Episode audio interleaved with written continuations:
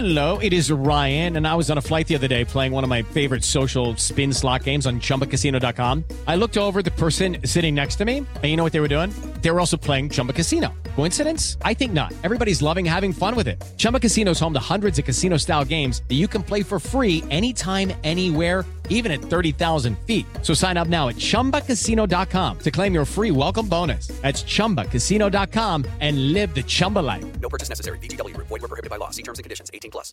Podcast da Pan. Olá, seja bem-vindo ao podcast da Pan, que deixa você bem informado com as principais notícias do dia e as análises dos nossos comentaristas de um jeito rápido e dinâmico.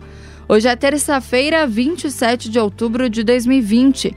Acompanhe os destaques comentados por Rodrigo Constantino e Joel Pinheiro da Fonseca. Jair Bolsonaro volta a criticar possível obrigatoriedade da vacinação contra a Covid-19. Nessa segunda-feira, o presidente afirmou que não pode um juiz decidir se alguém vai ou não tomar o imunizante. Olha, cada vez mais me parece que essa discussão sobre obrigatoriedade é mais uma cortina de fumaça, algo que não vai ter muita importância na prática. A gente sabe que o próprio presidente Bolsonaro foi a favor da imunização obrigatória lá em fevereiro, agora mudou, mas enfim, na prática o problema vai ser outro. Eu quero ver como é que o Brasil e outros países vão produzir doses suficientes para vacinar todo mundo que vai querer. Porque quando surgir a vacina aprovada, pronta para ser distribuída, as pessoas vão fazer fila para ver quem vai se vacinar antes. Maioria do STF já deu sinalizações de que pode aprovar a obrigatoriedade da vacinação Leis brasileiras confirmam que o poder público pode determinar a vacinação em certos casos e o Supremo pode se manifestar antes mesmo de um imunizante contra a Covid estar pronto. Brasil passa de 5 milhões e 400 mil casos da Covid-19. Segundo dados do Ministério da Saúde, 4 milhões 865 mil pacientes já se recuperaram da doença, mas 157 mil pessoas perderam a vida para o coronavírus. Itália tem noite de protestos após a adoção de novas medidas contra a pandemia. Cidades como Milão, Turim e Nápoles tiveram manifestações e até confrontos com forças de segurança. Auxílio emergencial superou a perda de receita da população brasileira em 22 estados no primeiro semestre. Porém, em São Paulo, Rio Grande do Sul, Mato Grosso do Sul, Espírito Santo e no Distrito Federal, a ajuda oficial não foi suficiente para repor os valores perdidos no início da pandemia. Líder do governo na Câmara sugere que o Brasil siga o exemplo do Chile e convoque uma nova Assembleia Nacional Constituinte. O deputado federal Ricardo Barros afirmou que a atual Constituição brasileira de 1988 só tem direitos e deveria ter muitas vezes a palavra deveres. O deputado está certo em relação à nossa Constituição. Ela foi promulgada em 88, um ano antes da queda do Muro de Berlim, e ainda está repleta ali de mentalidade esquerdista que distribui direitos. É, a Constituição cidadã, como chamaram alguns, inclusive Ulisses, mas o Roberto Campos, saudoso liberal Roberto Campos, chamava de Constituição besterol. Daí é você defender uma nova Constituinte? Não. É a última coisa que precisamos nesse momento. O Chile corre perigo por conta disso, nesse clima de vingança ao regime Pinochet e, e, e nessa era de politicamente correto e lacração. O risco é justamente o Chile pegar uma boa Constituição e transformar em algo parecido com a nossa. Aquilo que é ruim sempre pode piorar. O Brasil tem outras prioridades e não deveria falar em momento algum agora sobre nova Constituição. Políticos e juristas reagem ao ataque do líder do governo à Constituição e destacam diferenças entre Brasil e Chile. O ministro Luiz Roberto Barroso, do STF, ressaltou que o Brasil tem instituições sólidas, enquanto o presidente da Câmara, Rodrigo Maia, afirmou que o país precisa de emendas constitucionais. Exatamente, né? O Brasil tem uma Constituição já do seu renascimento democrático, que foi a nossa Constituição de 88, e dá para mudar muita coisa nela, só não dá para mudar as cláusulas pétreas, né? Forma federativa do Estado, direitos e garantias individuais, separação de poderes, funcionamento da democracia. Enfim, alguém está seriamente propondo é, mudanças nesses pontos? Acho que não. Então as PECs dão um jeito de mudar sim tudo que precisa ser mudado. A Constituição tem falhas, mas pode ser melhorada. Paulo Guedes volta a reclamar das dificuldades para privatizar estatais no Brasil. O ministro da Economia afirmou que acordos políticos dificultam essas vendas e que os recentes escândalos de corrupção mostram que existem erros na governança das empresas. Olha, o ministro está certíssimo, né? Parece que as estatais no Brasil são criadas para nunca serem vendidas e a gente sabe que o, o, motivo por trás disso não é nobre, não é interesse nacional. É porque essas estatais viram cabide de emprego, instrumento político, duto de corrupção e por aí vai. Na gestão de Bolsonaro, pessoas técnicas assumiram o comando dessas empresas estatais, mas em alguns casos, mesmo quem era presidente, como no caso de Rubem Novaes no Banco do Brasil, defendia ainda mais a privatização. Só que esbarra num Congresso que não deseja isso. O secretário de Desestatização, Salim Matar, saiu reclamando disso e agora o ministro Paulo Guedes também faz a mesma reclamação, ambos mencionando que o presidente Bolsonaro pressiona por mais privatizações. Isso derruba uma certa narrativa de que é jogo mole, corpo mole de presidente ou de ministro, em vez de apontar para o verdadeiro culpado, o Congresso. Pois é, privatização depende de apoio no Congresso. Privatizações podem tornar nossa economia mais produtiva, mais eficiente, portanto, tirar alguns gargalos que a gente ainda tem em diversos setores econômicos nossos. A, a configuração das estatais melhorou com a lei das estatais, né, que impôs critérios técnicos para nomear pessoas para diretoria, para conselho de estatais. E por fim, é bom lembrar, sim, estatais muitas vezes são o foco de corrupção, mas a corrupção pode acontecer em empresas privadas também. Vamos lembrar que a Odebrecht, privada, foi igualmente foco de corrupção. É a relação de empresas com o Estado, aí mora o problema. Indicada por Donald Trump, M. Cody Barrett toma posse como juíza da Suprema Corte dos Estados Unidos. Nessa segunda-feira, o nome da magistrada foi aprovado pelo Senado e logo em seguida ela assumiu a função durante uma cerimônia na Casa Branca. Olha, uma ótima notícia, né? Agora o, a Corte Suprema Americana já tem nove juízes com viés mais conservador, e no caso da Amy Coney Barrett, uma originalista, seguidora de Antonin Scalia, que foi indicado pelo Reagan e que foi um grande nome que passou ali como Justice da Suprema Corte, que quer dizer basicamente respeitar o espírito da lei em vez de achar que é um legislador, um ativista militante que deseja empurrar a história em alguma direção. Né? Então é uma ótima notícia. Acho que o Trump, com três boas indicações, já cumpriu até o seu papel. Não quer dizer que seria positivo ele perder a reeleição para Biden, porque o Partido Democrata vem cada vez mais radical. Inclusive, Alexandra Ocasio-Cortez, que é uma congressista da nova face democrata, está é, é, abertamente pedindo para expandirem o número de juízes na corte para diluir justamente a maioria conservadora. Quem fez isso foi Hugo Chaves. Pelas oitavas de final da Copa do Brasil, Botafogo recebe nesta noite Cuiabá no estádio Newton Santos. Amanhã, o Corinthians pega o América Mineiro, o Flamengo encara o Atlético Paranaense, o Santos recebe o Ceará e o Atlético Goianiense enfrenta o Internacional. Olha, uma informação que acaba de chegar, o destaque internacional, um atentado deixa sete mortos e 50 feridos em uma escola religiosa no Paquistão. O ataque ocorreu na manhã dessa terça-feira na cidade de Peshawar, no noroeste do país. A explosão ocorreu durante o ensino do Alcorão, após uma pessoa levar uma bolsa com explosivos para o seminário e deixar o local. Os mortos têm entre 20 e 40 anos e até o momento nenhum grupo assumiu a responsabilidade pelo atentado.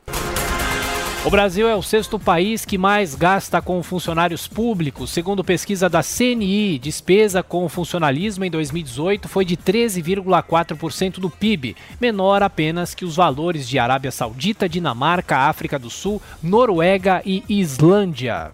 Pois é, lamentável isso, né? Um quadro conhecido do Brasil, o inchaço da máquina estatal, né? Esse Leviatã gigantesco que custa muito caro e que é um fardo para quem de fato trabalha é, é, carregar. Né? Isso aí mostra que o Brasil tem é, muitos funcionários e péssimos serviços, ou seja, tem é, uma espécie de carga tributária escandinava para os serviços africanos. Está na hora de rever isso. Né? Nós temos uma luta de classes no Brasil hoje, mas não tem nada a ver com marxismo, não tem nada a ver com capital versus trabalho que andam juntos para a prosperidade das empresas e, portanto, da nação. A luta de classes é essa: é quem consome os nossos impostos e não entrega quase nada em troca, e quem tem que trabalhar para pagar esses impostos. Pois é, nessa situação aberrante, discrepante, no qual o Brasil paga como um país escandinavo a sua porcentagem do PIB aí para o funcionalismo público, há que se lembrar uma coisa também. Dentro do funcionalismo imperam desigualdades gritantes. Então o salário do professor, o salário do policial, esses aí não, estão até baixos. Seria bom se a gente pudesse pagar mais. Infelizmente, hoje em dia, o, o governo está de mãos atadas. Mas o que realmente, em primeiro lugar, precisa ser endereçado à elite do funcionalismo público nos três poderes, mas talvez em especial no judiciário e no Ministério Público. Essas sim têm salários altíssimos, com estabilidade e com diversas regalias aí que no agregado pesam. Justiça Eleitoral já indeferiu mais de 10 mil candidaturas em todo o Brasil. Os dois principais motivos para as impugnações são a falta de documentos para o registro e o descumprimento de normas da lei da ficha limpa. Polícia Civil de São Paulo investiga a ação do PCC contra candidatos. A facção criminosa estaria proibindo campanhas em áreas dominadas nas regiões de Campinas e no litoral. Ministério Público Federal questiona Anvisa e Ministério da Saúde sobre a escolha de potenciais vacinas contra a Covid-19. Procuradorias tentam acompanhar o processo de escolha e até de rejeição de imunizantes, como a Coronavac. São Paulo vai reabrir parques públicos aos fins de semana. Além disso, o governo paulista liberou a visitação nos cemitérios no estado no feriado de finados na próxima segunda-feira, mas a abertura dependerá das prefeituras. STJ julga hoje recurso de Lula no caso do triplex do Guarujá. No entanto, a defesa do petista apelou ao Supremo Tribunal Federal para suspender a análise do caso. Olha, eu às vezes fico até perdido com a quantidade de notícias que a gente dá sobre os, os casos de corrupção e suspeita de corrupção do ex-presidente Lula, porque é tamanho, tamanha quantidade de recursos que ele consegue entrar que a gente lembra que só os ricaços, multimilionários, poderosos como Lula têm acesso a isso, né? Agora, a narrativa toda é de que ele é um perseguido político e tudo mais, e que a justiça foi partidária, enviesada, e cada hora que isso vai para as outras instâncias, fica claro que isso é balela, é pura narrativa, puro, puro discurso. Agora, tem que tomar cuidado no Supremo Tribunal Federal. Ali sim ele conta com alguns companheiros que estão se esforçando bastante para tornar possível uma eventual candidatura sua. Seria um escárnio. O governo federal anuncia hoje a redução do IPI para videogames. Alíquotas serão reduzidas para consoles, acessórios e máquinas de jogos com tela embutida, com uma previsão de renúncia fiscal de quase 78 milhões de reais até 2022. Pois é, em geral a gente vê uma notícia dessas, né? Fica feliz, um pouco menos de imposto, mas não tenhamos ilusões. O gasto do governo não está reduzido. Então, tudo que um setor pagar a menos, outros terão que necessariamente pagar mais, ou agora, ou se o governo se endividar, um pouco mais na frente. Então, isso aí não resolve nem melhora, na verdade, a situação tributária do Brasil. O que a gente tem que focar e lutar agora é que essa reforma tributária aconteça. Aí sim, promovendo mais isonomia, tratamento igual para todos os setores na medida do máximo possível e, quem sabe, no futuro, se o governo conseguir controlar seus gastos, daí sim dá para pensar em redução, não para um setor ou outro, mas da carga tributária da nossa economia. Combustíveis voltam a ficar mais baratos nas refinarias da Petrobras. Já estão valendo as reduções de 5% no preço da gasolina e de 4% no litro do óleo diesel. Países como Catar Turquia e Paquistão cobram boicote a produtos franceses. A medida é uma reação à declaração do presidente da França, Emmanuel Macron, que afirmou durante uma homenagem a um professor decapitado que o país não abrirá mão de charges. Pois é, o Macron, né, é aquilo que os americanos chamariam too little too late, é pouco demais e tarde demais. Essa reação dele agora, em época de eleição, pensando nisso, né, em, em chamar atenção para o radicalismo islâmico, né, aquela expressão que o Obama nos Estados Unidos sequer conseguia repetir. Então, infelizmente, existe um choque cultural, um choque de civilizações, para usar a expressão do Samuel Huntington, né?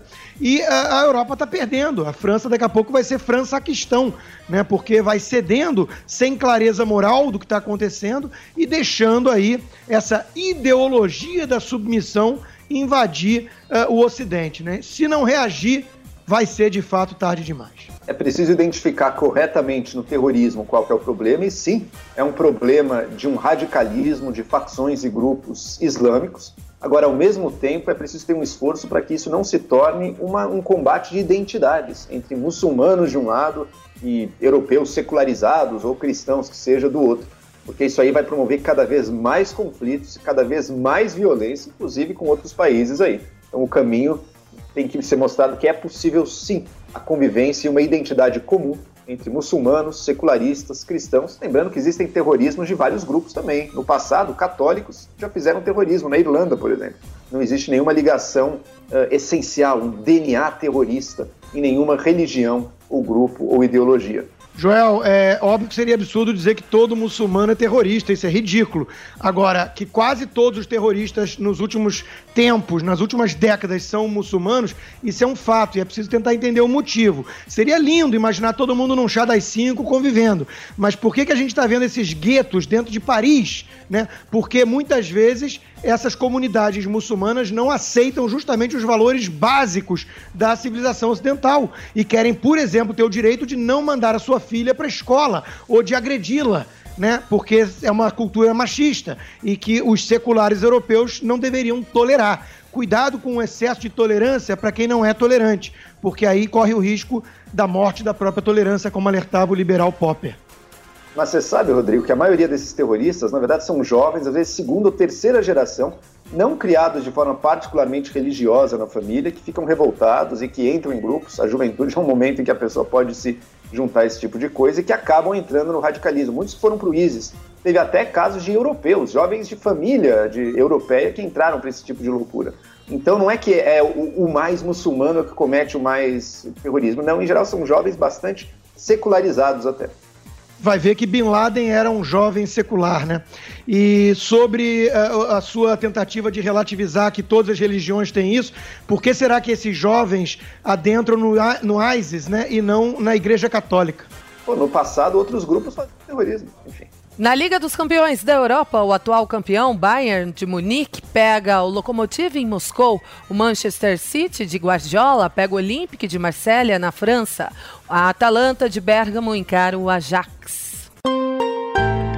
Esse foi o podcast da PAN, que deixa você bem informado com as principais notícias do dia e as análises dos nossos comentaristas de um jeito rápido e dinâmico. Para acompanhar mais informações e comentários, basta acessar o nosso site jp.com.br. Podcast da Pan.